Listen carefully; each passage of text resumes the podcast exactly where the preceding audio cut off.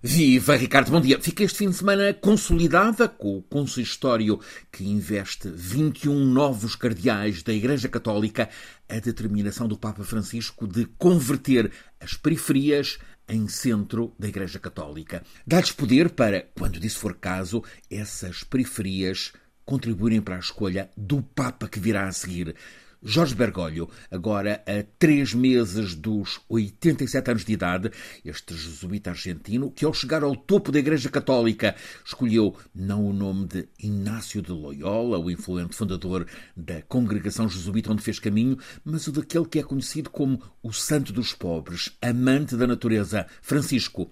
Francisco é um Papa que, em dez anos de pontificado, se tem dedicado a devolver a Igreja Católica ao seu espírito inicial, simples, de acolhimento, de perdão em vez de ser de castigo, mais espiritual que teológica, mesmo mais humana do que divina, próxima das dores e das alegrias das pessoas. E por isso mesmo, pela visão moderna do catolicismo, por promover a audaz abertura da Igreja, onde cabem todos, também às mulheres, à realidade dos tempos atuais, por perseguir os pecados da pedrastia, defensor dos direitos dos migrantes, do planeta, da natureza, um Papa que setores ultraconservadores veem como quase um herege doutrinal. É assim que este Papa leva a Igreja, neste fim de semana, ao nono consistório da década de pontificado.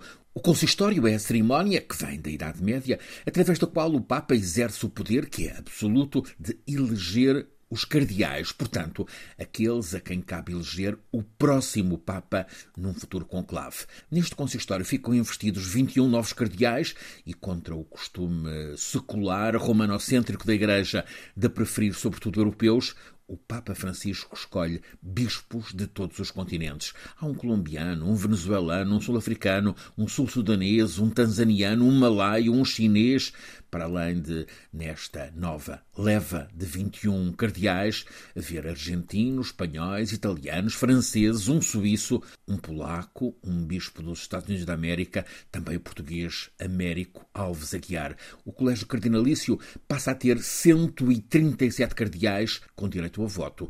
E apesar da maior entrada das periferias, a Europa continua a ser o continente mais representado, embora deixe de ter maioria. Passa a haver maior diversidade na repartição geográfica ou geopolítica, a maioria dos cardeais eleitores é de nomeação por este Papa Francisco, resulta das preferências dele, sem que haja para o futuro conclave alguma maioria homogénea alinhada. Continua a crescer a representação da Ásia, também a da fala hispânica. Portugal passa a ter quatro entre os 137 cardeais eleitores. Seja como for, há variáveis diversas que tornam difícil, a partir desta aritmética geográfica ou cardinalícia, prever quem poderá ser um dia o sucessor no Vaticano. Mas as preferências do Papa Francisco são evidentes, não as por alguma pessoa específica de modo notório, mas pela inclusão expressiva das periferias.